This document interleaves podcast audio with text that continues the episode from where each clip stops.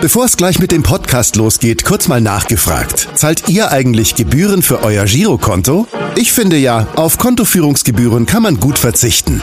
Deshalb wird dieser Podcast auch von der Sparda Bank Hamburg präsentiert. Dort gibt's nämlich das kostenlose Gehaltskonto für 0 Euro.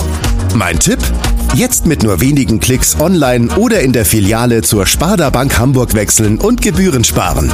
Und nun geht's los mit dem Podcast. Präsentiert von der Sparda Bank Hamburg. HSV. Wir müssen reden. Der Abendblatt Podcast rund um den Hamburger Sportverein. Jo, moin und herzlich willkommen zur 73. Ausgabe von HSV. Wir müssen reden.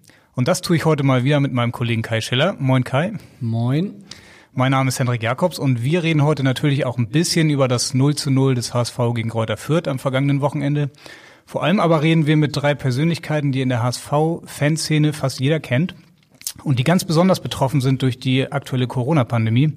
Und wer die drei sind, verrät uns aus guten Gründen heute Abschlagsänger Jan Michel Deutsch, besser bekannt als Muchel. Moin. Ich darf heute nicht nur ein, sondern gleich drei Gäste bei euch im Podcast vorstellen. Ich könnte jetzt auf jeden Einzelnen eingehen und da hätte ich mit Sicherheit einige Anekdoten zu erzählen. Aber ich will es allgemeiner halten, denn die heutigen Gäste haben alle etwas gemeinsam.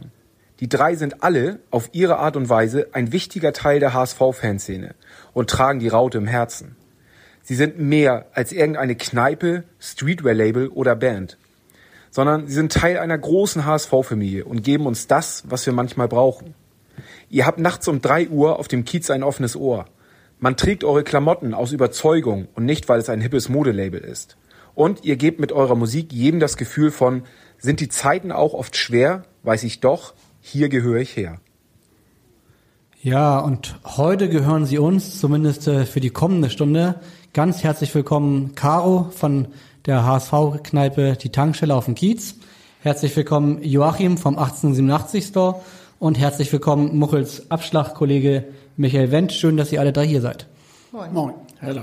Und danke, Muchel. Das ist ein wunderschöner Einleitungstext. Eine tolle Vorstellung. Ja, Michael und Muchel haben ja am Sonntag wahrscheinlich schon viele von den HSV-Fans äh, gehört, nämlich zusammen mit den, mit den Goldkirchen. Ihr habt einen neuen Song rausgebracht, durch Dick und Dünn. Den werden wir auf jeden Fall ähm, am Ende auch nochmal einmal netterweise hören. Habt ihr beide, Joachim und Caro, habt ihr den schon gehört? Nee, ich kenne ihn noch gar nicht. Ähm, nur kurz angehört, nicht durch. Und erstes Feedback? Mein Geschmack ist es nicht so. Okay, Caro, du kannst. Ich kann nichts dazu sagen. Du hast ihn noch nicht ich höre gehört. ja nachher, dann kann ich gerne was dazu sagen. Ja, ich bin okay. eher so für, ich mag's, wenn Abschlag rockiger singt. Das war mir ein bisschen zu viel Kuschelmusik. Inhaltlich alles gut, aber, aber äh, so vom melodischen Auftritt her mag ich es, wenn es schneller und lauter ist. Aber das verstehe ich, weil äh, es ist ja auch nicht Abschlag alleine. Das haben wir mit den Goldkirchen zusammen gemacht und, und, das ist dann etwas anderer Sound. Das, also ich kann das schon nachvollziehen. Das ist jetzt nicht der klassische äh, Abschlagrock, den man und sonst so kennt. Und die Goldkehlchen höre ich sonst auch nicht. Na, wir Auch wollen nicht nach den auch nicht Spielen? Über, über Musik zu viel sprechen, sondern wir wollen vor allen Dingen über Fankultur, Fankultur in Zeiten von Corona sprechen. Trotzdem, Michael, kannst du vielleicht einmal kurz sagen, ihr habt den Song ja jetzt in Corona-Zeiten aufgenommen. War das anders als sonst, äh, weil man irgendwie erschwerte Arbeitsbedingungen hatte oder oder äh, wie ist dieser Song zustande gekommen? Ähm, ja, tatsächlich. Ähm, ist eine ganz andere Produktion gewesen als sonst. Ähm, ein kleines Beispiel ist beispielsweise meine äh, Gesangsspur. Ähm, wir waren noch im Studio, Muchel und ich zusammen. Ähm, wollten dann äh, unsere Gesangsparts aufnehmen. Ich hatte aber an dem Tag, Achtung, kein Corona, aber eine ähm, äh, Kehlkopf, nee, nicht Kehlkopf, sondern äh, doch Kehl, Kehlkopf, so heißt es, Kehlkopfentzündung tatsächlich. Gut, dass er die Goldkirchen äh, dabei hatte. Genau, konnte. Es waren auch nur Muchel und nicht im Studio auf äh, aus Grund von äh, aus Gründen natürlich von Abständen und dürfen nicht zu viel im Studio sein. Also wir beide wollten unsere Gesangsspuren aufnehmen. Muchel hat es dann auch gemacht und ich konnte aufgrund der Kehlkopfentzündung und der Schmerzen nicht singen und wollte eigentlich eine Woche später in dieses Studio. Und dann war aber schon wieder irgendeine neue Vorgabe, neuer Lockdown, wieder irgendwelche neuen Verschärfungen und das Studio war dann dicht. Und die haben dann alles nur noch im Homeoffice in Anführungsstrichen gemacht, so dass ich dann meine Gesangsspur äh, bei uns im Proberaum aufgenommen habe. Also nicht ganz so professionell, wie es im Studio ist, aber mit unserem äh, Equipment im Proberaum haben wir es dann auch gut hinbekommen. Also das, daran sieht man schon, das war tatsächlich äh, auch solche Kleinigkeiten wie nur in Anführungsstrichen den Gesang aufnehmen. Äh, das war schon schwierig so. Also eine andere Art von Produktion, ja. Schade, dass ihr es jetzt noch nicht live irgendwo vor Zuschauern dann spielen können. Ne? Habt ja, ihr das nervt natürlich total. Also äh, nicht nur den Song, auch überhaupt wieder Konzerte zu spielen. Ja, das ist. Äh, also wir haben am Anfang gesagt vor einem Jahr, ähm, als es losging, waren wir na gut, dann haben wir jetzt vielleicht mal ein, zwei Monate spielen wir mal keine Shows. Ja, dann ist das halt so. Hat natürlich keiner mit gerechnet, dass das ein Jahr geht. Und so jetzt nach einem Jahr tut das echt. Also boah, das ist, das tut schon weh. Das sind schon so 10, 15, 20 Konzerte, die wir jedes Jahr spielen das fehlt total. Also dieser Austausch mit den Fans auf der Bühne durchdrehen und wir proben auch nicht, wir können auch nicht proben, weil wir so einen kleinen Proberaum haben, wir sind sechs Leute, ähm, da würde man die Abstände auch nicht einhalten können und ähm, ja, schwierig. Geht das per Zoom, so wie wir das manchmal im Podcast machen, dass ihr euch zusammenschaltet und dann Bandprobe ja, aber digital? das geht dann nicht, nicht live sozusagen, weil du natürlich immer Delay und, und Versatz hast von, von Sound und dem, was der, der eine zu Hause auf seiner Gitarre spielt, der nächste singt. Und äh, wir sind zwar technisch mittlerweile so weit, dass wir uns alle entsprechend irgendwie einstöpseln können, aber äh, theoretisch geht es nur so, dass der Schlagzeuger beispielsweise zu Hause was als erstes aufnimmt, dann schickt er das allen rum dann probt man da seine Spur drauf und dann kann man das zusammenschneiden später. Aber es ist keine Live-Probe in dem Sinne, wo man mal irgendwie 20 Songs durchspielt. Das funktioniert nicht. Euer Song heißt auf jeden Fall durch dick und dünn und das ist vielleicht auch so ein ganz gutes äh, Schlagwort oder Überschrift für unsere kommende Stunde. Also äh, wie gesagt, wir wollen über Fankultur in Zeiten von Corona sprechen und durch dick und dünn müssen ja in Corona-Zeiten wir alle irgendwie durch. Ähm, jetzt ist die Frage, inwiefern sich eure persönliche äh, Situation gerade inwiefern das Auswirkungen hat, vielleicht dann irgendwann auch auf die Fankultur beim HSV. Und vielleicht fange ich mal mit dir an, Caro. Äh, du hast äh, einen Anlaufpunkt für alle HSV-Fans auf dem Kiez, die Tankstelle, ähm, wo gerne bei Heimspielen gefeiert wird, im Idealfall nach einem Sieg äh, oder auch getrauert wird nach einer Niederlage. Ähm, ganz doofe Frage. Ihr habt komplett geschlossen wahrscheinlich gerade und auch kein Außerhaus Nein, Bier, Glühweinverkauf oder sonst irgendwas. Also wir sind ja zum zweiten Mal komplett geschlossen. Also wir haben den ersten Lockdown ähm, im Frühjahr 2020 hinter uns. Im März, da waren wir acht Wochen zu. Jetzt sind wir wieder zu, da geht gar nichts mehr. Nichts. Seit wann seid ihr dicht? Seit Mitte November. Und seit Mitte November alle Angestellten dann in Kurzarbeit auf 0 Prozent oder? Ja, entlassen. Also die ganzen Geringfügigen, die Aushilfen, die haben wir einfach abgemeldet. Alles andere geht nicht mehr. Und was machst du den ganzen Tag, wenn das ich fragen darf? ich habe zum Glück ja noch einen anderen Job. Ähm, wenn wir davon leben müssten, dann wäre das nicht mehr möglich. Also wir betreiben die Tankstelle ja auch, wir sind drei Betreiber. Wir betreiben die Tankstelle ja auch nicht aus wirtschaftlichen Gründen, sondern eher aus Idealistischen? Ja, aus idealistischen, genau.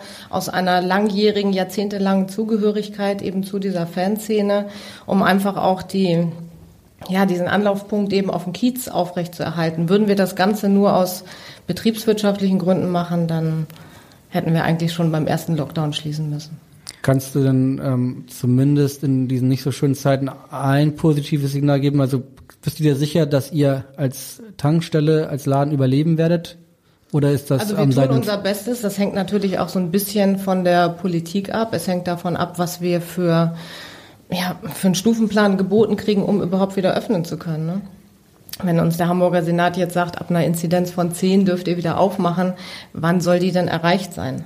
Und um dann zu sagen, die Gastronomen dürfen mit einer Sperrstunde wieder öffnen, das wird schwierig. Also das wird wirklich schwierig.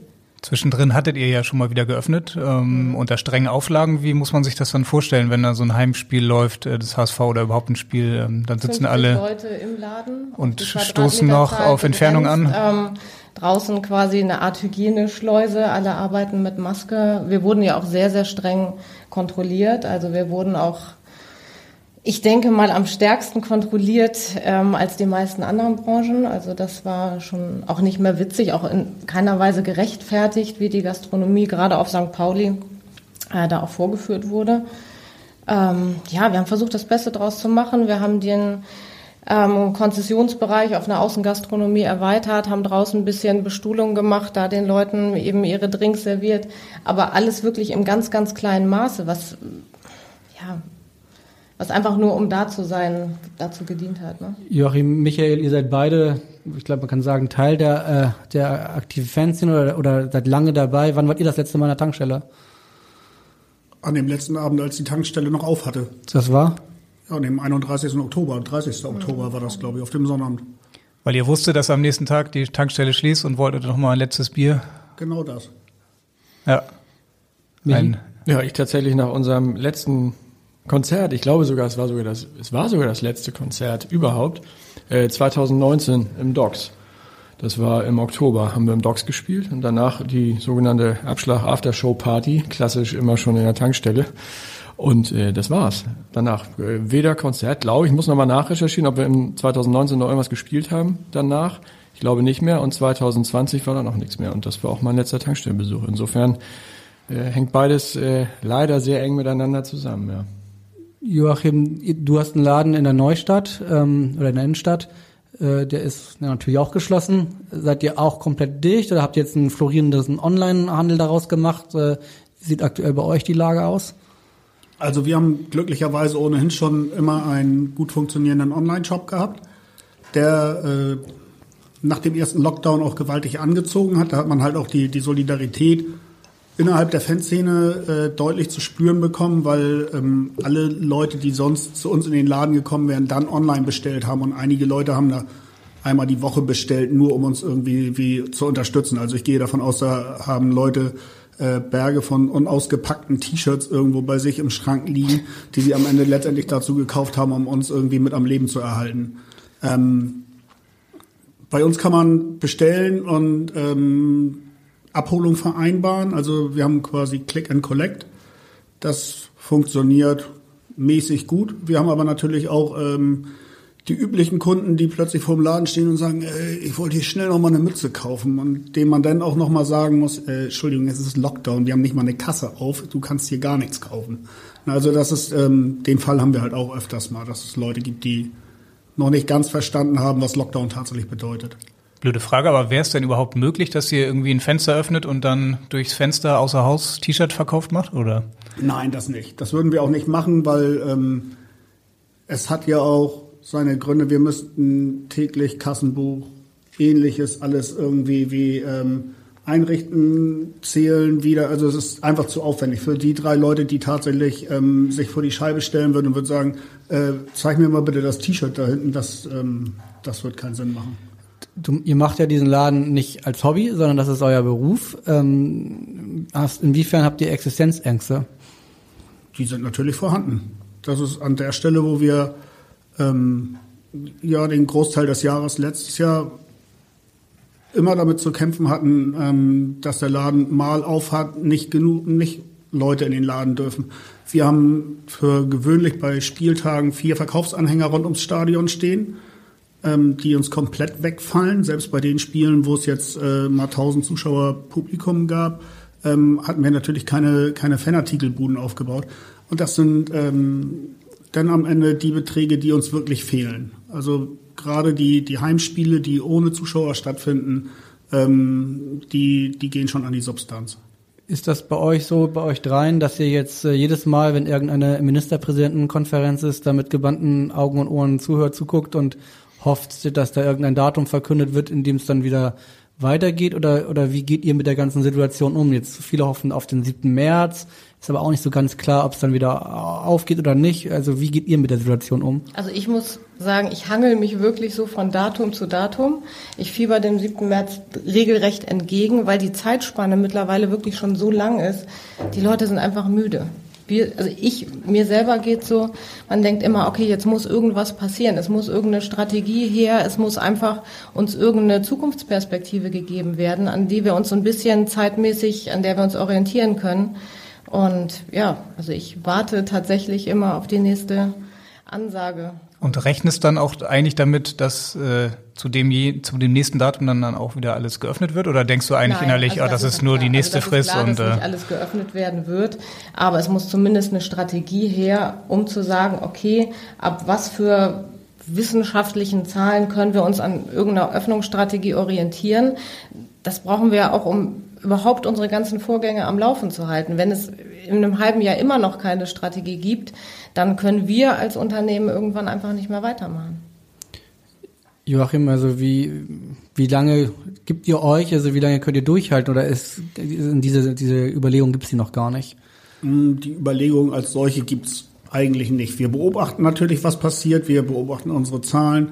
Ähm, der Glaube an uns selbst, der hält uns aber ähm, natürlich weit weg davon, dass wir sagen, wir müssten irgendwann aufgeben. Wir sehen zu, dass wir möglichst neue äh, Geschäftsfelder erschließen. Wir machen jetzt zum Beispiel äh, in Kooperation mit dem HSV sind wir für die offiziellen Fanclubs des HSV der äh, lizenzierte Partner, ähm, dass wenn Fanclubs irgendwo Fanclub-Artikel äh, herstellen lassen wollen, dass denen nahegelegt wird, das bei uns zu tun. Die werden, Leute werden nicht gezwungen, aber die Sache ist, über die Fanbetreuung des HSV werden wir explizit beworben, dass wenn ihr Sachen für euren Fanclub haben wollt, wendet euch an, an die Jungs vom 1887 Shop. Die sind unser Ansprechpartner, die sind unser lizenzierter Partner für offizielle Fanclub-Artikel. Und das ist natürlich ein, ein Geschäftsfeld, das baut sich jetzt gerade langsam auf. Aber ähm, an der Stelle, wo, wo das eine nicht funktioniert, muss man dann halt vielleicht so ein bisschen flexibel sein und in das andere weichen. Und ähm, wir machen ohnehin viel Produktion für kleine Fußballvereine, für Fanclubs, für Firmen, für alles Mögliche. Und den ganzen Bereich, den haben wir in der Zeit, wo ähm, unsere eigene Marke 1887 Streetwear an der Stelle nicht so präsent zu verkaufen ist, wie es ursprünglich äh, der Fall war, ähm, haben wir das halt entsprechend auch ausgeweitet. Wie ist das bei euch, Michi? Also ihr, normalerweise macht ihr, ich weiß gar nicht, als Band, womit macht ihr euer größtes Geld? Mit Konzerten, mit ganz alt herkömmlich mit CDs ja wahrscheinlich mit, nicht den, mehr. Mit den Immobilien, die wir uns von unseren Karten gekauft haben, weltweit. Nee, ähm, also das Größte, ja, das, also das gehört eigentlich auch alles zusammen. Also natürlich verdient man inzwischen, also bei der Größe, die wir jetzt erreicht haben, kommen schon ein paar Gelder rein, auch durch, durch Eintrittskarten oder durch Gagen. Ähm, und dann verkaufst du allerdings natürlich auf den Konzerten auch eigentlich am meisten Merchandise. Also das ist das, was Joachim auch für, für den Fußballbereich sagt. Also wenn HSV ein Heimspiel hat ähm, und die Jungs ihre Verkaufsanhänger vor Ort haben, da verkaufen sie unter Umständen das die meisten Artikel des Monats so äh, gerechnet. Und wir ähm, verkaufen am meisten Merchandise tatsächlich und auch CDs. Gut, CDs kauft jetzt kaum noch einer heutzutage, aber Merchandise, T-Shirts und so weiter, wenn wir live spielen. Ähm, und das bricht natürlich alles weg, wenn wir nicht live spielen. Das sind zum einen die Gagen und die äh, die, die Gelder durch Eintrittskarten, die wir, die wir jetzt nicht haben. Und wir verkaufen viel weniger Merchandise, weil das fängt auch unser Online-Shop, den wir auch haben, äh, unser Abschlagshop im Internet, der fängt das nicht auf. Also die Massen, die wir sonst an bei Konzerten verkaufen. Und äh, das ist so miteinander verflochten, dass das jetzt natürlich so mittlerweile schon wehtut. Es ist nicht so, dass wir davon leben müssen. Zum Glück, toi toi toi, ist ähnlich wie bei Caro. Wir haben äh, auch alle noch unsere normalen Jobs sozusagen. Aber inzwischen haben wir als Band auch in, sind wir in einer Größenordnung, wo wir halt auch eine Menge Ausgaben haben. Ne? Also angefangen beim Proberaum, bei unserem ganzen Equipment. Ähm, wir lassen natürlich auch Merchandise vorproduzieren. Wir haben Studiokosten, Produktionskosten und ähm, da, das haben wir natürlich auch immer durch die Einnahmen aus Konzerten und von Merchandise-Verkäufen finanziert. So und ähm, viele dieser Ausgaben haben wir immer noch, aber es fehlen halt mittlerweile auch die Einnahmen. So, das ist jetzt natürlich nicht zu vergleichen mit Berufsmusikern die wirklich ausschließlich davon leben, aber wir merken das auch schon so. Das ist jetzt, äh, also da müssen wir jetzt auch schon so an unsere privaten Gelder im Moment ein bisschen ran, damit wir unseren unsere Sachen eben wie Equipment, Proberaum, Studiokosten und so weiter ähm, jetzt, ich sag mal, so lange zwischenfinanzieren können, bis es endlich wieder losgeht. Aber da möchte ich gerne nochmal darauf zurückkommen, was, was du eben gefragt hattest, Hendrik, und zwar ähm, dieses, äh, nee, du, du hast die Frage gestellt, du hast dann äh, mit Caro drüber diskutiert, ähm, ob man von Datum zu Datum den Entscheidungen der, der Politiker äh, zufiebert oder hinfiebert. Und bei mir ist es so, dass ich aus privater Sicht natürlich immer schon sehr interessiert gucke, wann ist das wieder möglich, wann, äh, zum Glück können wir, die Leute gerade nicht sehen, aber wann ist zum Beispiel auch Friseur wieder möglich, das ist, Geht also. Da, danke, aber wie gesagt, auch acht Kilo Pomade heute Morgen reingemacht, auf jeden Fall, ähm, ähm, privat interessiert mich das sehr, aber ich bin, so was die Band und die Musik und Live-Auftritte betrifft, bin ich mittlerweile einfach so müde geworden und es ist so zermürbend, weil ähm, ähnlich wie, wie Gastro und Gaststätten ist dieser Bereich Kultur, der ist ja irgendwie, also der findet ja sprachlich überhaupt nicht statt, wenn wieder irgendwelche neuen Entscheidungen getroffen werden. Dann geht Ja, es um, ja. um, um Friseure, da geht es um um Schulen und Kitas, zu Recht, vollkommen zu Recht, ich bin auch zweifacher Papa und das ist äh, unglaublich wichtig auf jeden Fall, aber es geht immer um so viele Sachen, aber ganz am Ende der Verwertungskette wird, wird dann vielleicht mal irgendwie mal Gastro erwähnt äh, und dann kommt erstmal wieder gar nichts. Also Sportstudios höre ich auch nirgendwo in den Diskussionen und wie gesagt, Kultur ist ist ganz hinten und das äh, macht mich ein bisschen müde, weil ich glaube auch, dass wir ähnlich wie wahrscheinlich dann das äh, die die Vergnügungsgastronomie, sage ich mal, wie wie Kneipen und Diskotheken und wir eben als Kultur schaffen, ne, dass wir als allerletzte drankommen. Mhm. Und deswegen äh, muss ich ehrlich sagen, höre ich da schon gar nicht mehr so richtig hin, wenn wieder irgendwelche neuen Daten entschieden werden oder neue neue Abstände beschlossen werden, wann was wieder möglich ist. Also äh, du kannst mich danach nochmal fragen, wenn irgendwann mal wieder äh, in diesen ganzen politischen Diskussionen das Wort äh, das Wort Kultur auftaucht. Also, mhm. Dann würde ich nochmal hellhörig werden. Du hast ja eben auch Live-Spiele angesprochen. Das ist ja auch das große Thema beim HSV. Ihr seid ja nicht nur beruflich betroffen äh, durch die Corona-Pandemie, sondern auch als Fan. Ihr könnt nicht ins Stadion. Das Stadionerlebnis fehlt. Ähm, und zu diesem Thema haben wir unsere erste Frage, und zwar von einem aktuellen HSV-Profi, der am Sonnabend gegen seinen Ex-Club Fürth auf der Bank zwar nur saß, aber er hat eine Frage an euch und der heißt Tom Mickel. Liebe Caro, lieber Joachim und lieber Michi, meine Frage an euch lautet, wann wart ihr das letzte Mal im Volksparkstadion und ähm, was vermisst ihr am Stadionbesuch am meisten? Viele Grüße aus dem Volkspark, euer Tom. Ja, wann war das letzte Mal? Was vermisst ihr? Wer will den Anfang machen? Joachim, wann warst du das letzte Mal im Volkspark? Ein Tag bevor ich das letzte Mal an der Tankstelle war, beim, beim, Spiel, beim Spiel gegen St. Pauli. Ah, okay. 2 Ja. W wann war denn das letzte, also ich weiß es tatsächlich nicht mehr, was war das letzte Spiel, wo noch Zuschauer äh, erlaubt waren? Regulär Zuschauer oder diese 1000 Zuschauer? Nee, regulär.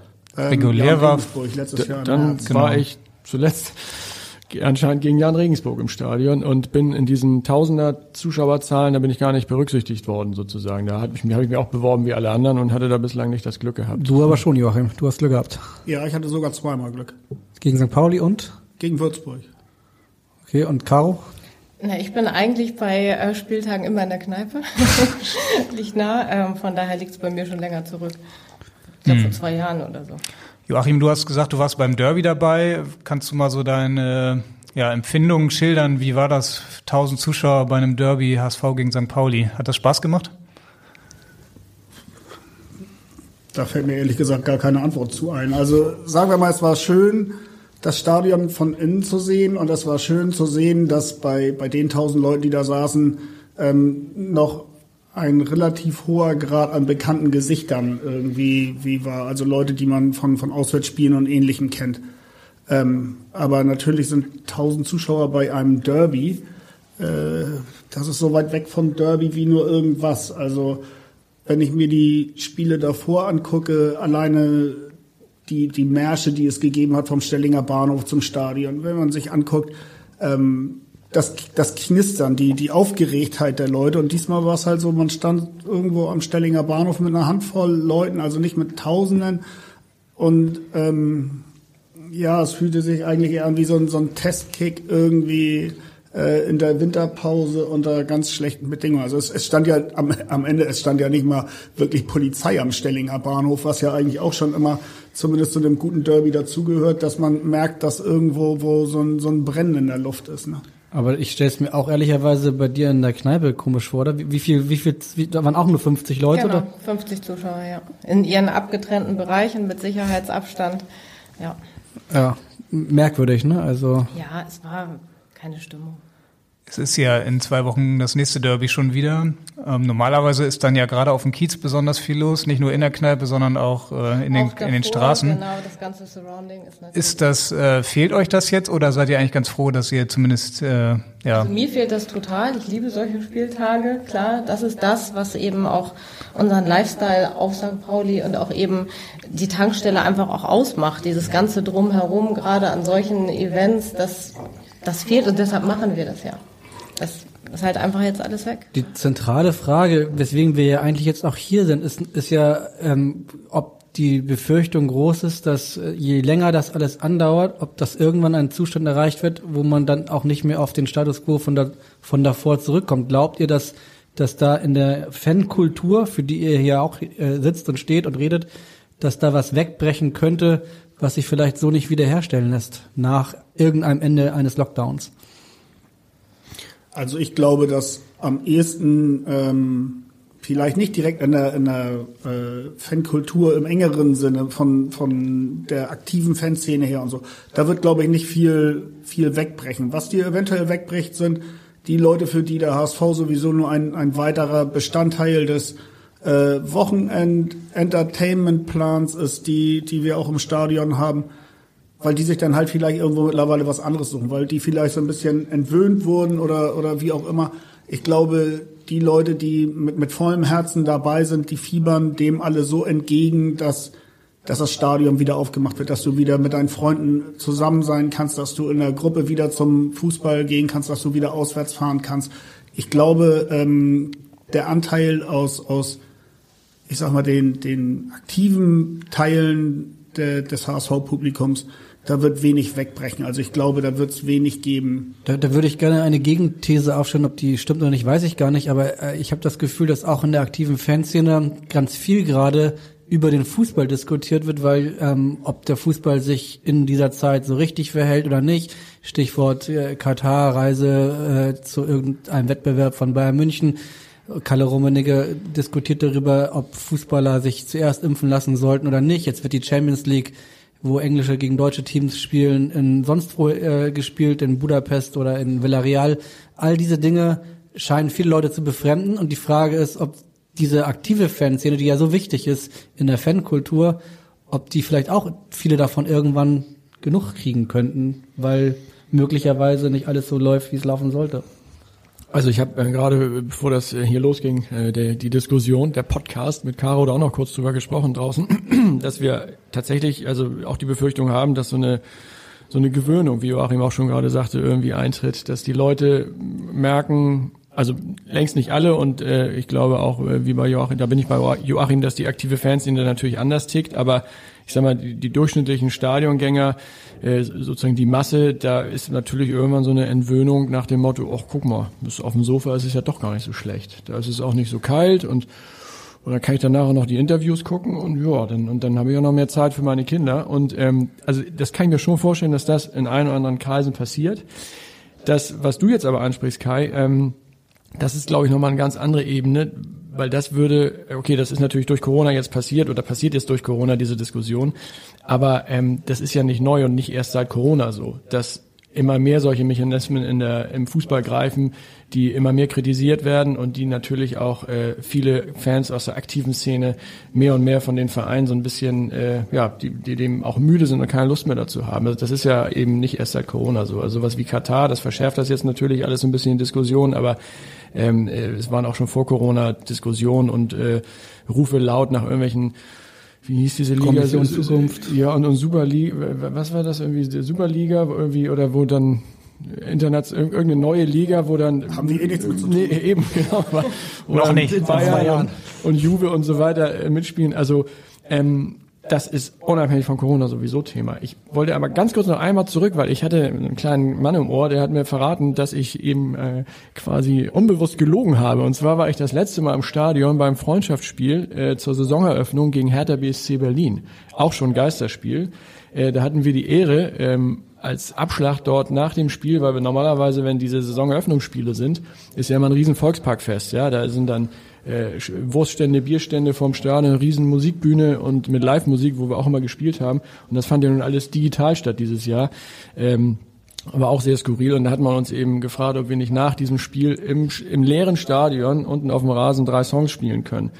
Dann fürs, also als Stream für die Leute, die zu Hause vor den Rechnern sitzen, was wir auch gemacht haben. Da war ich zuletzt im Stadion. Das war ähnlich wie Joachim von dem Derby erzählt hat komplett skurril, dass wir also wirklich in einem leeren Stadion da unten auf dem Rasen stehen, die Beschallung der Musik dann über die über diese riesige Soundanlage lief und wir da äh, durchge, durchgedreht sind und rumgehüpft sind und Musik gemacht haben und dann waren die drei Songs zu Ende und ja, keiner so, klatscht. So, so fühlen sich die Spieler wahrscheinlich auch, ne, im Moment. Pressetribüne haben irgendwie die zwei Kollegen vom Netradio so ein bisschen ja. runtergeklatscht. kriegt man ja ein Gefühl dafür, wie die Spieler sich im Moment fühlen, genau, wenn sie genau. ein Tor schießen und äh Richtig, und da war ich aber eben, durften wir dann auch dieses Testspiel uns angucken auf der, ähm, es war alles abgesperrt, nur die Pressetribüne hatte so ein paar freie Sitze, auch natürlich mit riesen Abstand.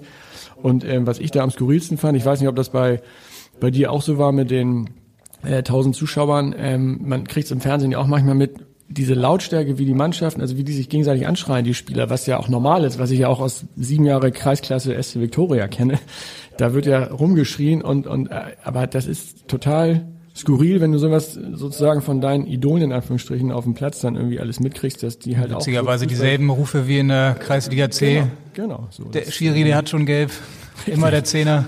Das, auf der anderen Seite hat mir das aber wieder so ein bisschen gezeigt, okay, der Fußball ist doch noch echt. So, das passt natürlich so ein bisschen äh, zu dem, zu der Katar-Geschichte in Anführungsstrichen, die du gerade genannt hast. Also am Ende sind die, die da unten auf dem Platz stehen, sind da immer noch irgendwie äh, Kerle, die einfach Fußball spielen. So, aber das drumherum ist natürlich, da könnte man noch mal eine eigene Podcast-Sendung zu machen.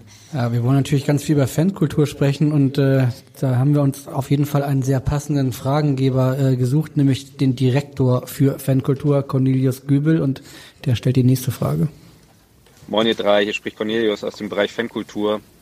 Bereits vor Corona gab es ja eine sehr kritische Begleitung bzw. kritischen Blick auf die Entwicklung des Fußballs und die ähm, formulierte Sorge, dass sich Teile der Fußballfans anders orientieren könnten. Die Ergebnisse der Taskforce werden ja so aus Richtung der Fans auch eher kritisch ähm, begleitet und ähm, als ähm, nicht vollumfänglich ähm, erfolgreich bewertet. Mich würde interessieren, ähm, wie ihr darauf blickt. Also wie kann man es gemeinschaftlich schaffen, damit genau das nicht passiert, ähm, nämlich Fußball-Fankultur verloren geht. Ähm, dazu würden mich mal eure Gedanken interessieren. Liebe Grüße und bis bald. Ja, interessante Frage von Cornelius Göbel. Spricht die Taskforce Zukunft Profifußball an. Ich weiß nicht, ob ihr euch damit schon beschäftigt habt. Wie kritisch seht ihr diese Debatte aktuell über Fankultur? Michi, du So, so siehst so aus, als ob du was dazu sagen würdest. So, ja. also da kann man viel zu sagen, aber solange es beispielsweise Etablissements gibt wie die Tankstelle, äh, habe ich, hab ich doch noch keine Sorgen. Also wenn es das irgendwann auch nicht mehr geben sollte, dann ist äh, subkulturtechnisch ähm, ähm, teile ich ja nicht nicht alles, was äh, was dort irgendwie befürchtet wird, aber wie ich eben auch schon sagte, also es ist auch kein neues Thema. So, das ist, ähm, das war auch schon. Abschlag macht ja schon, macht ja auch immer relativ kritische Texte, auch so über Fußball und äh, und Entwicklung des Fußballs und das ähm, schon in den 90ern, wo übrigens einer derjenigen, der äh, auch mal bei uns mit äh, ein, ein sozusagen ein, ein entferntes Gründungsmitglied ist, Joachim. Ja, der hat früher auch mal äh, unsere ersten Demos mitgesungen. Habe ich Ähm, bei Wikipedia gerade gefunden, ja. als ich mich vorbereitet habe. Da- 1994 kann das sein? ja, Ja, aber ich kann nicht singen. das können wir ja ich, auch. kann, ich kann laut grölen, aber ähm, das ist der Anspruch damals im, im Das können wir ja aber auch nicht. Ja. Wir können auch nicht singen. Ähm, und äh, wir haben ja auch schon immer diese, also eben in den 90ern schon, äh, schon kritische Töne in diese Richtung auch immer wieder fallen lassen. Ähm, die wird es immer geben. Ob das jetzt großartig die Entwicklung auffällt oder ändert, wage ich zu bezweifeln. Und ob auf der anderen Seite wage ich aber auch zu bezweifeln, dass das jetzt Scharen von von aktiven Fans vom Fußball entfernt. Also was wäre denn die Alternative? Also außer dass man natürlich zum unterklassigen Fußball geht, was wäre die Alternative? Andere Sportarten? Oder gar, gar nicht mehr ins Stadion gehen, seine Jungs gar nicht und Freunde gar nicht mehr treffen? Da glaube ich einfach nach wie vor nicht dran. Also das denke ich auch nicht. Ich denke, so eine Subkultur hat auf jeden Fall auch Bestand, weil sie einfach schon seit Jahrzehnten existiert. Ich glaube auch, der Hardcore-Fan, der bleibt so und ähm, wie gesagt, der allgemeine Stadiongänger, sicherlich gibt's da welche, die sich umorientieren, aber das sind halt dann auch keine richtigen Fans. Also Aber spürst du in der Tankstelle irgendeine Veränderung in den, jetzt Corona, aber auch vor Corona, dass, dass, dass da Also vor Corona überhaupt gar nicht. Wir sind wirklich immer so der Schmelztiegel der ähm, Hardcore-Szene gewesen. Wollen wir auch immer bleiben. Wie gesagt, wir drei Betreiber sind teilweise seit drei Jahrzehnten in dieser Subkultur ähm, drin und das eben auch als, aus Überzeugung, weil wir da einfach auch Bock drauf haben, dass unser Lifestyle ist. Und Leute, die dann nicht mit einhergehen, dann eben nicht. Also dann sind es halt auch keine richtigen Fans. Ich glaube nicht, dass da ähm, ja, eine ganze Fankultur zerbrechen wird. Das glaube ich nicht. Ich glaube, das kriegt Corona nicht hin. Was ich glaube, ähm, die, diese ganze Diskussion halt über die Zukunft des Fußballs, die ja letztendlich vor Corona so, so ein bisschen doller aufkam, wo halt auch diese Taskforce irgendwie Taskforce Zukunft, ja. ja, dass sie halt an sich dann entsprechend auch damit befasst haben und ähnliches. Ich sag mal, damals hatte man dann ja auch noch diese Proteste gegen gegen äh, gegen Hopp. Äh, das kam ja letztendlich noch mit dazu und ich glaube, Corona hat ähm, den Fokus aus dieser aus dieser bundesweiten äh, Fanszene letztendlich wieder eher auf auf den auf den Verein, den man bei sich hat, irgendwo wo gezogen. Also ich kriege zum Beispiel nicht mit, was ähm, bei anderen Vereinen momentan passiert, weil es halt keine Möglichkeiten gibt bei Spielen irgendwelche. Kein Austausch mit den anderen Fans, ne? Das, das zum einen letztendlich, es gibt keine Fanaktionen. Man sieht halt regelmäßig bei, bei äh, Union Berlin, wenn die spielen, hängt jedes Mal ein anderes Transparent mit entsprechenden Forderungen ähm, zu, zu, zu dem Thema. Ähm, das hat man immer mal wieder, dass irgendwo ein Transparent hängt. Oft weiß man ja aber auch nicht eins zu eins, ähm, um um was genau handelt es sich jetzt gerade. Dafür stecke ich dann teilweise auch nicht weit genug drin. Ich glaube aber, ähm, wenn ich unsere Fanszene im ganzen Umgang mit Corona irgendwo sehe, letztendlich auch, dass unsere Ultras gesagt haben, okay, wir kommen erst wieder ins Stadion, wenn das Stadionerlebnis wieder das ist, ähm, dass wir gewohnt sind, wo wir halt in der, in der Gruppe uns auch, auch so ausleben können, wie, wie wir wollen. Wir gehen halt nicht zu, zu Spielen mit tausend Zuschauern, die zum Teil ja dann auch noch, noch selektiert sind. Da muss ich sagen, ver verkauft sich unsere Fanszene eigentlich ganz gut und, und was unsere Fanszene. Du bist aber zum Spiel mit 1000 Zuschauern gegangen. Ich ja, aber ich bin auch an der Stelle äh, im Gegensatz zu vielen von den jungen Ultras ein alter Sack. Ne? Ich werde nächste Woche 52, also ich darf das wohl noch. Ne? Nein, aber es, es, es ist so, unsere Fanszene, finde ich, hat sich innerhalb des letzten Jahres unter Corona stark durch ein, ein großes Solidargefühl irgendwie ausgezeichnet. Darf ich eine kurze Total, Frage dazu, sta- dazu stellen? Weil äh, ihr erinnert euch, ich habe äh, in der ersten Lockdown-Phase mit den gleichen Protagonisten, die hier am Tisch sitzen, genau darüber gesprochen, dass es eine große Solidaritätswelle gab unter den Fans, äh, als äh, die Tankstelle dicht war, als euer Laden dicht war und alles. Ähm, und da gab es ganz viele Solidaritätsaktionen. Merkt ihr davon immer noch was? Ist diese Solidaritätswelle noch nicht abgeebbt oder ähm, muss man den Leuten vielleicht erklären, dass der Lockdown dann doch wieder voll zugeschlagen hat? Hm, Ich, ich, ich glaube, du musst den Leuten das, das nicht erzählen. Es, es gibt nach wie vor Leute, die bewusst bei uns kaufen. Wir haben zum Beispiel ja letztes Jahr auch zur Unterstützung der Tankstelle haben wir den Tankstellenshop äh, eingerichtet, weil äh, darüber halt T-Shirts und Kaffeebecher und alles ähnliche äh, verkauft wurde mit dem Logo der Tankstelle drauf.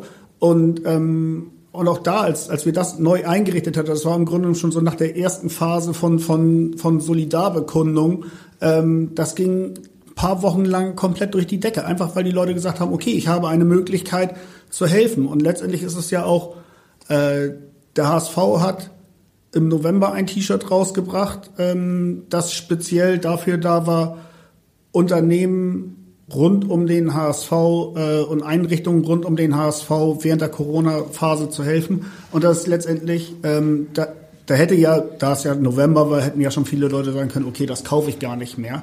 Ähm, und es ist trotzdem ja ein, ein, ein, ein guter Betracht zu, zusammengekommen, der letztendlich ganz vielen auch erstmal irgendwie weitergeholfen hat irgendwo in, in, in, dieser, in dieser Pandemie. Und, und generell der HSV, gerade die Abteilung Fankultur, macht da aus meiner Sicht einen, einen Bombenjob, dass die halt im Grunde genommen auch im Auge haben, äh, wo müssen wir helfen, wo können wir helfen, wie können wir helfen und, und, und, und ganz ähnliches. Und, und da habe ich den Eindruck, da wächst beim HSV ganz viel auch, also es rückt sehr eng zusammen alles. Also es haben alle miteinander irgendwo zu tun, jeder ist bereit, äh, in dem Gebiet, in dem er tätig ist, dem anderen irgendwo zu helfen. Sei es, das Abschlag sinkt jetzt mit den Goldkehlchen für den Hamburger Weg. Wir äh, helfen der Tankstelle, einen Shop aufzubauen ähm, worüber da wieder Gelder generiert werden. Der HSV macht ein, ein Solidaritäts-T-Shirt ähm, oder hat zum Beispiel im Frühjahr auch äh, eine, eine Spendenaktion über GoFundMe in die, in die Wege geleitet. Hamburger helfen, Hamburger helfen, wie ist denn das? HSV für, für Hamburg? Ja? Ja, HSV für Hamburg, Ir ir irgendwie so, ich weiß, ich weiß es schon nicht mehr. Komm mal helfen. Ne? Ähm, auf jeden Fall, es passiert, es passiert ganz viel und davon ist letztendlich auch, dass ganz viel davon aus, aus dem HSV, aus dem, aus der AG herauskommt.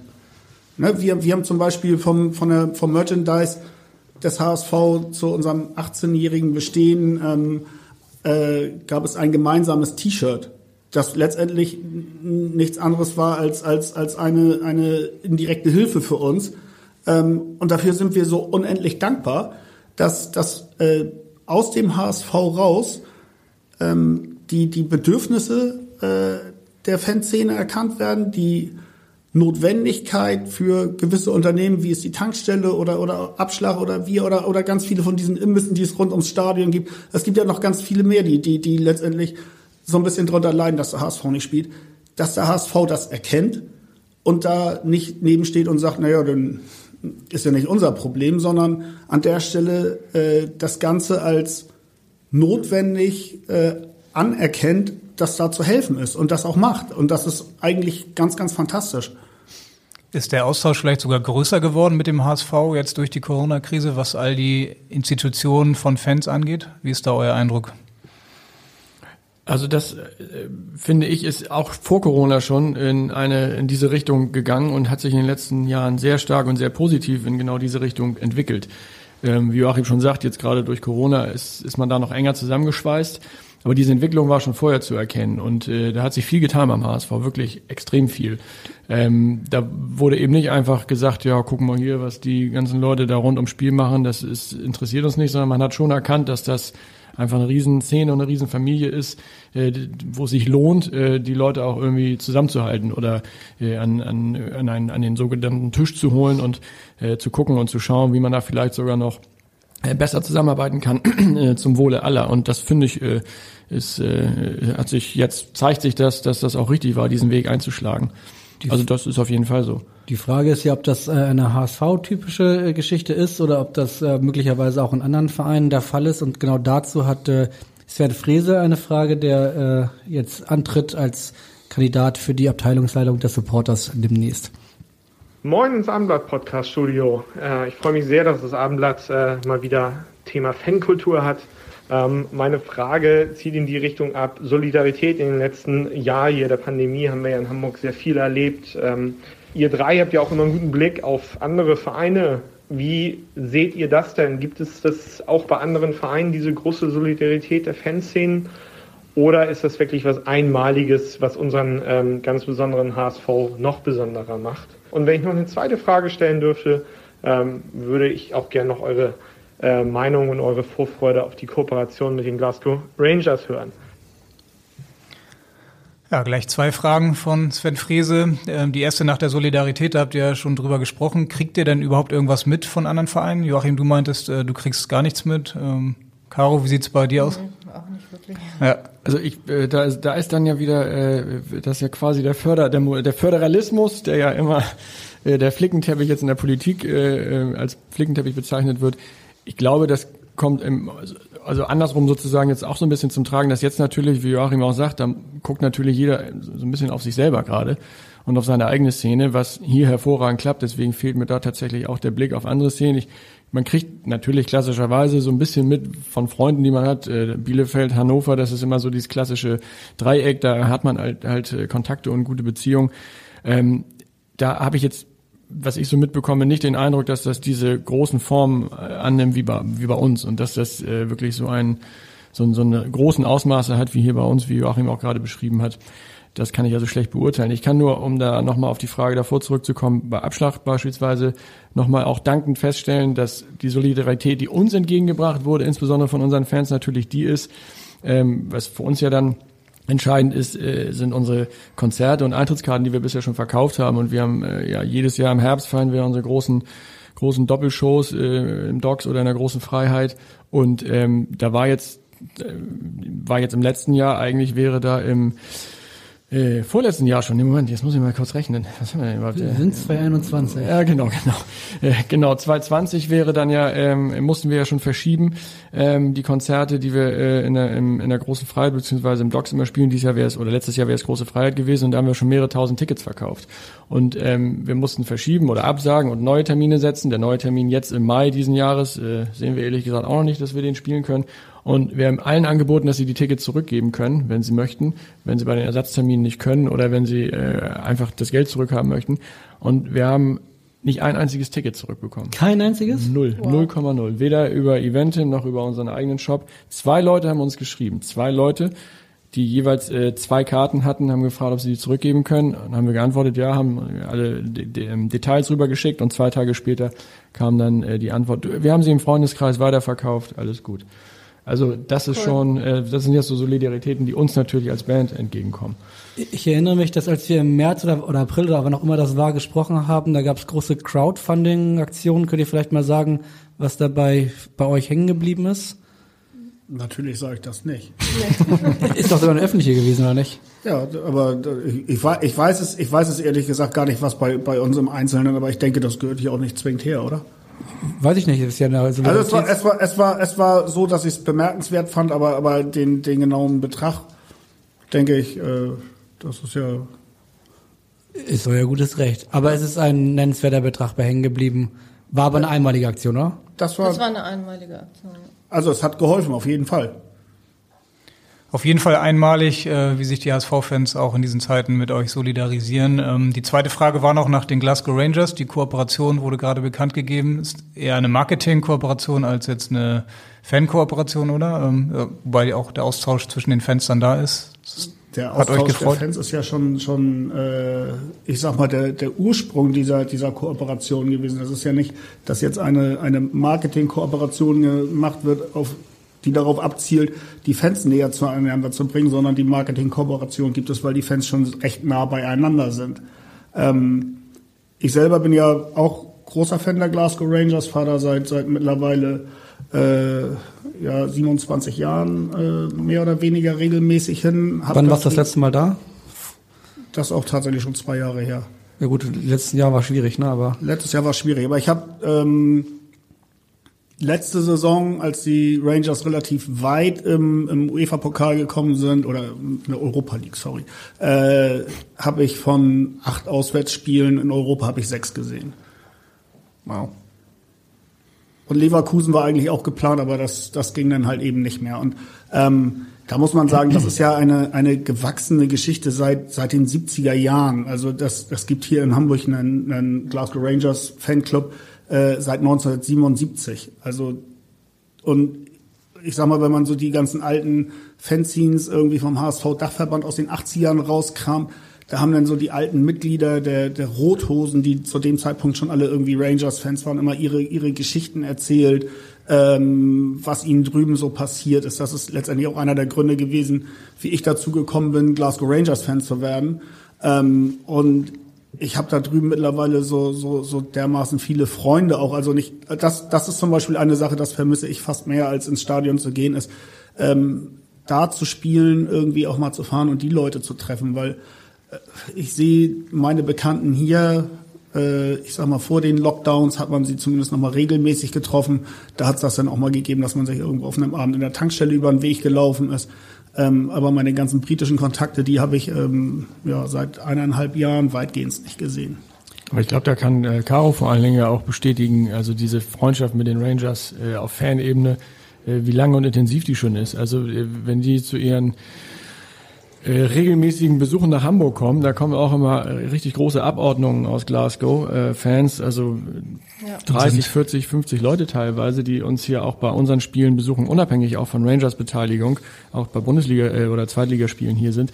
Da ist äh, in der Sind- Tanke ist da aber Sind alle Schotten dicht, ne? Genau. Wahrscheinlich Ja, in der das- da Tankstelle. wird das Wochenende gar nicht abgeschlossen. Da, Genau. da Dann wird geht durch. das Also, wirklich von Freitag bis Sonntag durch. Ne? Ja. Feiern können sie, die Schotten. Ja, die kommen freitags an und die letzten sammeln wir. Wir machen dann auch montags morgens nochmal auf und bleiben alle durchgehend da, dass wir sie dann auch alle sicher wieder zurück zum Flughafen kriegen. Das geht dann, dann richtig rund, genau.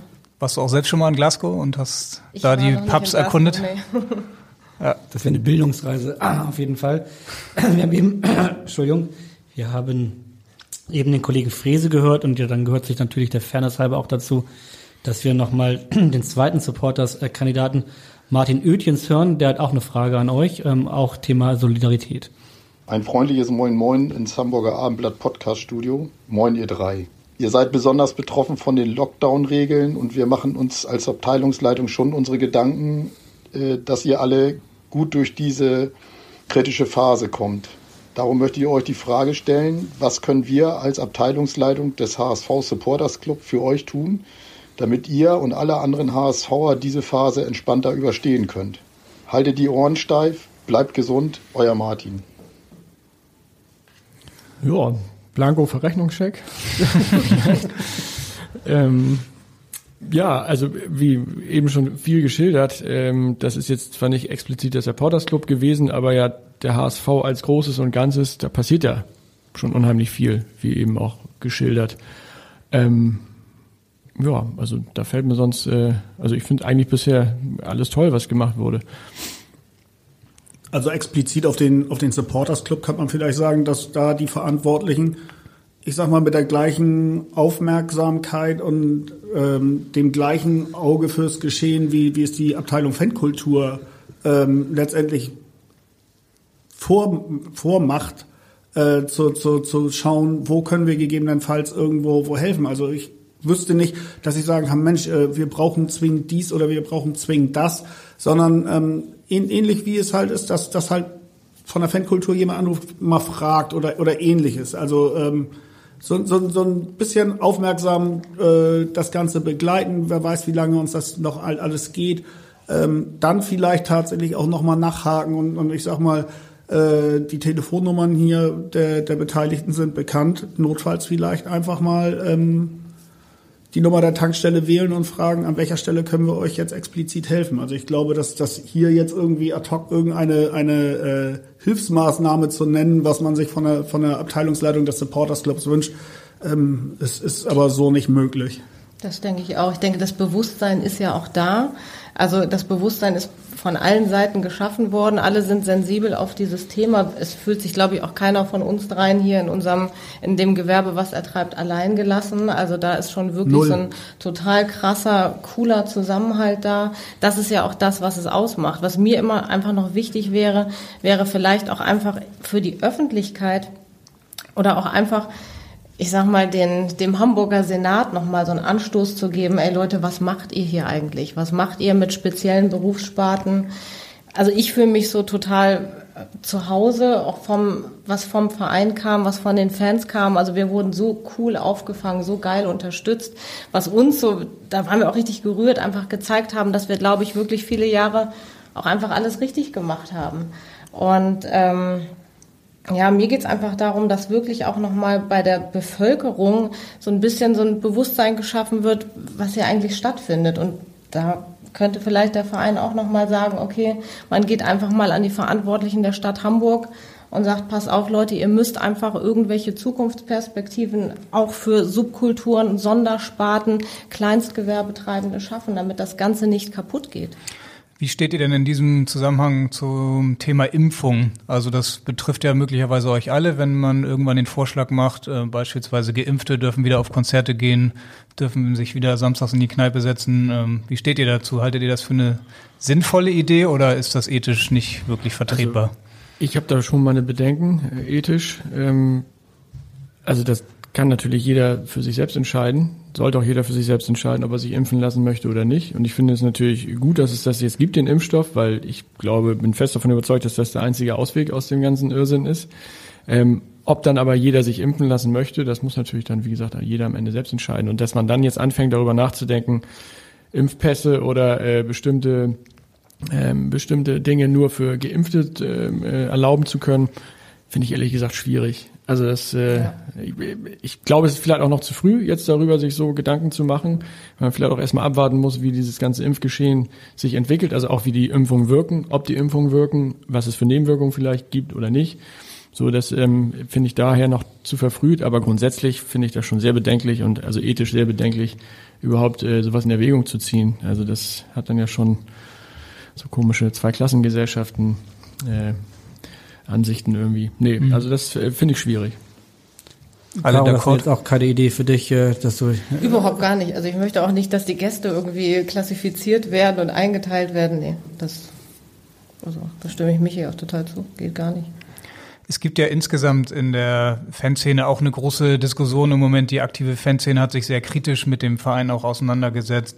Wie verfolgt ihr da die Debatte? Es gibt auch Ideen im Hintergrund, ähm, nochmal den HSV zu verändern. Es gibt die Idee jetzt äh, mit ähm, Henrik Köntke, einen Vertreter aus der aktiven Fanszene, vielleicht in den Aufsichtsrat aufzunehmen. Ähm, findet ihr diese Diskussion gut? Ja, wie steht ihr zu diesen Ideen? Also generell kann es ja nicht schaden, zu schauen, gerade wenn das sportlich einigermaßen läuft, zu gucken, an welcher Stelle können wir den Verein irgendwie weiter optimieren. Also wo können wir eventuell noch einhaken, um Sachen noch, noch besser zu machen? Und ähm, wenn ein Teil dessen, was den HSV besser machen würde, ähm, bedeutet, dass man im Aufsichtsrat auch jemanden hat, der einen, ich sag mal, den, den Blick auf Verein und Fankultur und Zuschauer, was ja elementar wichtig ist für den HSV, äh, so jemanden zu installieren, der aber noch dazu ähm, ein sehr intelligenter Mensch ist, dann äh, halte ich das eigentlich eher für eine, für eine gute Sache, als dass man es im Negativen diskutieren müsste. Es wird ja sehr politisch diskutiert, ne? Die ganze ähm, Aufsichtsratbesetzung. Ist das etwas, was euch als Fan total nervt oder sagt ihr, das ist wichtig, dass es diese Diskussion gibt und das gehört zu einem Traditionsverein wie dem HSV einfach dazu? Ähm, also ich bin ähnlich wie bei den äh, politischen Diskussionen, die wir vorhin hatten, was neue Richtlinien und neue äh, neue Lockdown-Zeiten betrifft, bin ich auch, was die Politik im HSV betrifft, so ein bisschen müde geworden in den letzten Jahren. Ähm, liegt vielleicht auch daran, dass wir da, dass ich selber auch sehr aktiv war, früher in äh, beispielsweise auch zu Gründungszeiten des HSV Supporters Clubs und äh, auch äh, lange da aktiv war. Ich war auch selber Abteilungsleiter ähm, äh, von der Boxabteilung im HSV und habe da natürlich auch so meine Einblicke in den EV gehabt. Und ich habe eigentlich den Eindruck, jetzt ein bisschen eben aus der Ferne, wie gesagt, das räume ich ein. Ich bin äh, nicht mehr so nicht mehr so drin in den Themen, aber aus der Ferne habe ich den Eindruck, dass es im Moment eigentlich alles sehr gut läuft, sehr rund und ruhig läuft und zumindest die Leute, die ich im HSV kenne, mit denen ich spreche, die dort arbeiten, ähm, bestätigen mir das und sagen mir das im Moment eigentlich gerade so, wie es jetzt läuft, so, dass es so angenehm und so ruhig und so so äh, gemeinschaftlich selten war und dass eine gute Stimmung herrscht beim HSV. Und man sieht es am Ende ja auch, dass es sich sportlich auf dem Platz auch so ein bisschen widerspiegelt, dass es äh, an allen Fronten in Anführungsstrichen im Moment äh, gut zu laufen scheint. Deswegen verstehe ich im erst, also beim ersten Nachdenken sozusagen nicht, warum jetzt solche, solche Themen aufploppen und warum jetzt solche, äh, warum solche Fässer jetzt aufgemacht werden. Auf der anderen Seite gebe ich aber natürlich Joachim auch recht, dass es grundsätzlich nie schaden kann, auch gerade dann, wenn es läuft und wenn es äh, augenscheinlich optimal alles ist, zu gucken, ist es das wirklich oder gibt es irgendwo noch mehr Optimierungsmöglichkeiten. Aber dazu bin ich äh, habe äh, aus Selbstschutzgründen mich so die letzte Zeit dann auch so ein bisschen aus diesen Gedanken auch zurückgezogen, so die letzten Jahre, weil es wie gesagt mich dann irgendwann auch ermüdet hat. Aber jetzt ähm, fängt es wieder an, mich zu interessieren. Vielleicht auch äh, äh, liegt es daran, dass ich eben äh, einige der Namen, die genannt wurden, wie zum Beispiel Henrik, dass ich die auch persönlich kenne und dass man da natürlich dann vielleicht doch nochmal ein anderes Auge oder ein anderes Ohr hinwirft und äh, sich doch nochmal wieder beschäftigt. Also ähm, inhaltlich bin ich da gebe ich Joachim recht, man kann das äh, durchaus alles mal überdenken und auch nochmal schauen, wo es noch mehr Optimierungsbedarf, aber ob das unbedingt jetzt gerade sein muss oder ob es jetzt Unruhe geben muss, die es ja gibt, zumindest auch medial. Also auch das Abendblatt hat er ja schon einiges drüber geschrieben. Ähm, Immer wieder gerne. Ja, weiß ich nicht, ob das jetzt der richtige Zeitpunkt ist. So irgendwie in, in der dritten, im dritten Jahr der zweiten Liga, wo wir jetzt endlich mal, finde ich, ein, auch ein gefestigtes Team haben und eine Mannschaft haben, die äh, tatsächlich zu Recht da oben steht. Ja, ist jetzt so. Natürlich liegt es auch daran, dass bald die Wahlen sind, aber insgesamt nervt mich das gerade so ein bisschen, dieses Thema und diese ganzen Baustellen. Das sind ja alles so Diskussionen, die man sonst auch gerne in der Tankstelle führt oder ähm, auch im Stadion, in der, ja, sonst wo mit seinen Freunden zu Hause auf der Couch. Das geht ja im Moment äh, sehr eingeschränkt nur. Wie tauscht ihr euch im Moment aus überhaupt über das HSV-Geschehen? Ähm, guckt ihr die HSV-Spiele mit Freunden zusammen und dann quatscht man beim Bier nochmal äh, ja, über die Supporterswahl? Darf man ja nicht. Man darf ja nicht mit Freunden zusammen gucken. Aber mit einem zumindest, ne? Mit einem. Mit einem, ja. Die ein also ich gucke hauptsächlich mit der Familie. Bei der, also ich sag mal, das hat ja zwei, zwei Sachen. Die Sache mit dem Aufsichtsrat, ähm, da versuche ich gerade irgendwo mir ein, ein Bild zu machen, ähm, wie da eigentlich der, der, der Frontenverlauf tatsächlich mhm, Da so bin ich auch gerade dabei. Ne? Sehr aktiv gerade. In den letzten weil, Tagen viel telefoniert.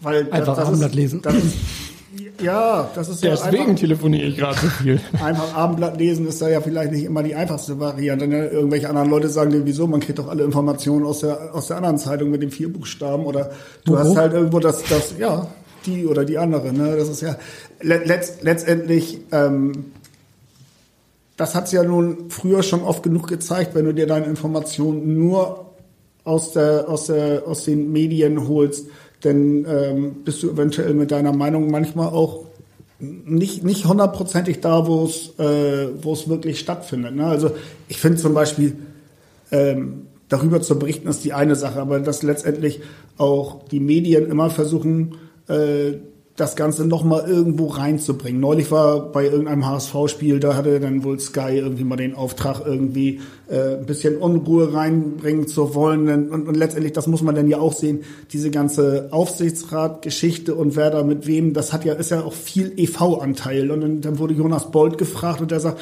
naja, also wir hier bei der AG arbeiten eigentlich sehr, sehr gut miteinander zusammen und es gibt keine Unruhe. Ähm, und dann hat der, der Fragensteller von Sky in der Halbzeitpause Bernd Wehmeier die gleichen doofen Fragen gestellt, der die Fragen genauso beantwortet hat. Wo ich so denke, das ist immer so, so ein bisschen dieses, naja, wir kennen das von früher, wir müssen doch beim HSV auch irgendwo eine Unruhe reinbringen. Und das finde ich ist das, was so nervt. Also ich finde, das ist das, was ich meine mit, man muss ja nicht alles negativ diskutieren. Ich sag mal, wenn, wenn, wenn Namen genannt werden, die eventuell sich beim HSV engagieren wollen, ähm, hängt das ja auch immer davon ab, Inwiefern hat derjenige wirklich die Absicht? Also nach dem, was ich gehört habe, ist, ist äh, der Name Bernd Hoffmann zwar in den letzten Wochen gerne und viel benutzt worden, auch in den, in den Medien, aber es ist eine totale Ente. Ne? Also und, und, und, und von, da, von daher, warum? Ne? Das klingt besser, verkauft sich besser, aber die Sache ist, am Ende, am Ende stimmt es ja nicht wirklich. Das wäre jetzt tatsächlich nochmal ein Podcast für sich. Allerdings müssen wir ein bisschen auf die Uhr gucken. Können wir aber sehr gerne auch nach dem Podcast noch weiter drüber sprechen. Ähm, aber trotzdem jetzt mal ganz zum Schluss, weil natürlich der eigentliche Thema des Podcasts ist nicht die Vereinspolitik, sondern die die die Fankultur. Gib doch einmal ganz kurz einen Ausblick. Also äh, im Sommer unsere letzte Frage ist normalerweise immer ähm, wann steigt der HSV auf? Ich würde sie hier gerne ein bisschen umändern. Wie groß ist eure Hoffnung? Ein Aufstieg, weil ich gehe davon aus, dass ihr alle glaubt, dass der HSV im Sommer aufsteigt. Wie groß ist eure Hoffnung, den, HS, das, den Aufstieg des HSV im Sommer mit einem Konzert von Abschlag, danach Bier bis zum Abwinken in der Tankstelle und dann nochmal, wenn man noch wieder äh, irgendwie bei Sinnen ist, zum Store von, von Joachim zu gehen und sich dann einzudecken mit neuen Klamotten. Wie groß ist die Hoffnung, dass das alles in diesem Sommer noch passieren kann? Wer möchte anfangen? Caro, Ladies first. Also ich glaube, dazu bin ich zu großer Realist, um jetzt hier in irgendwie großen Hoffnungsjubel auszubrechen. Ähm, wenn ich mir aus ja, mit reinem Menschenverstand die Entwicklung angucke, liegt das, glaube ich, in weiter Ferne, das Szenario, was du gerade dargestellt hast. Also ich glaube, wenn wir das vielleicht auf ein Jahr später terminieren, besteht da durchaus die Aussicht, dass sowas wieder stattfinden kann. Ich würde mir nicht sehnlicher wünschen, keine Frage.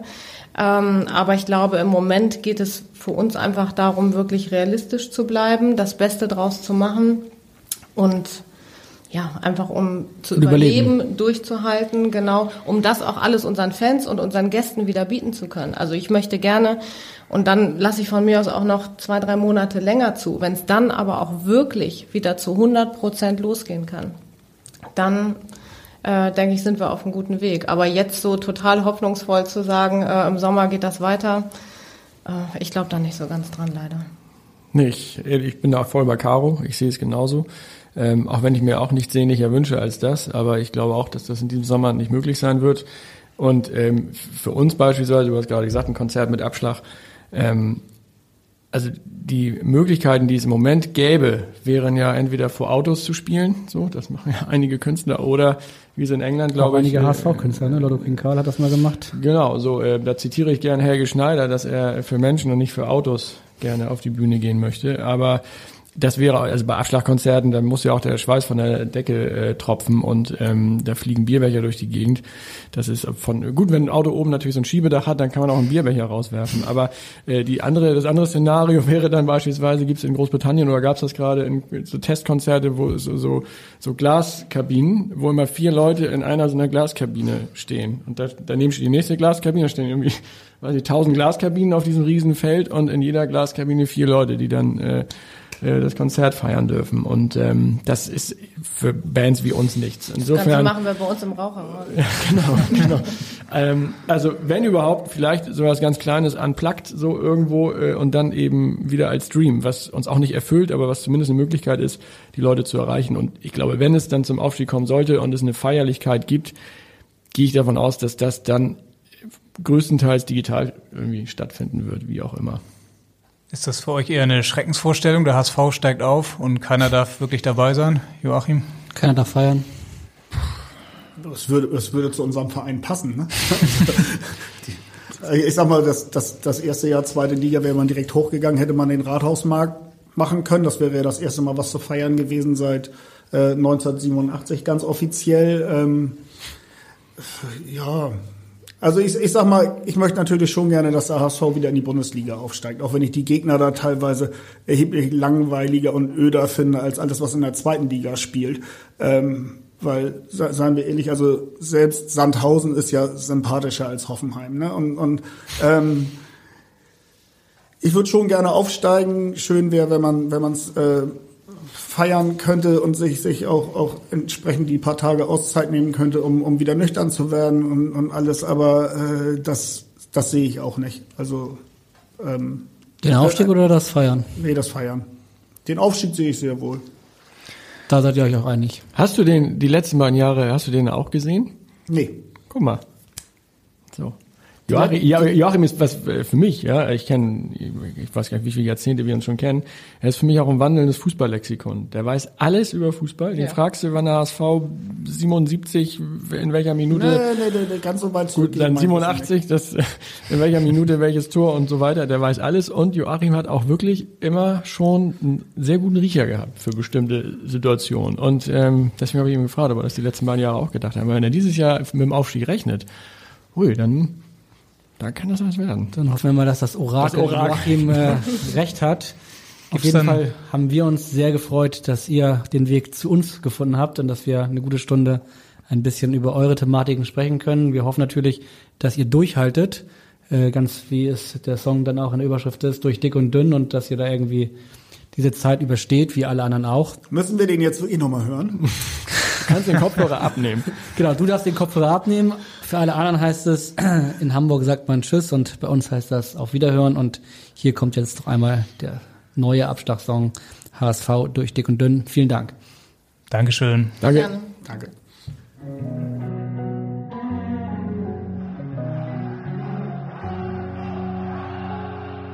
Der Volkspark bebt, die Fans so treu wie nie. Trotz Hohn und Spott sind wir voll Energie.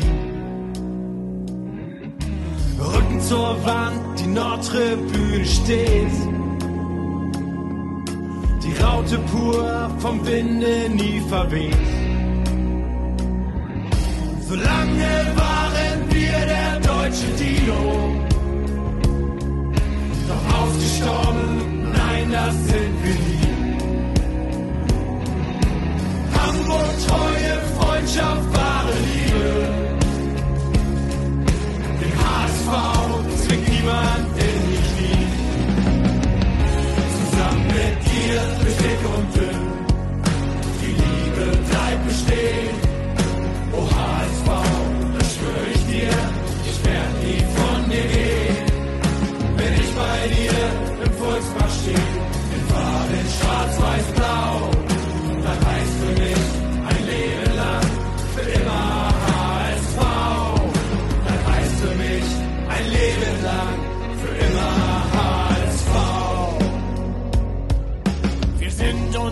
bleiben hier und zu beserben.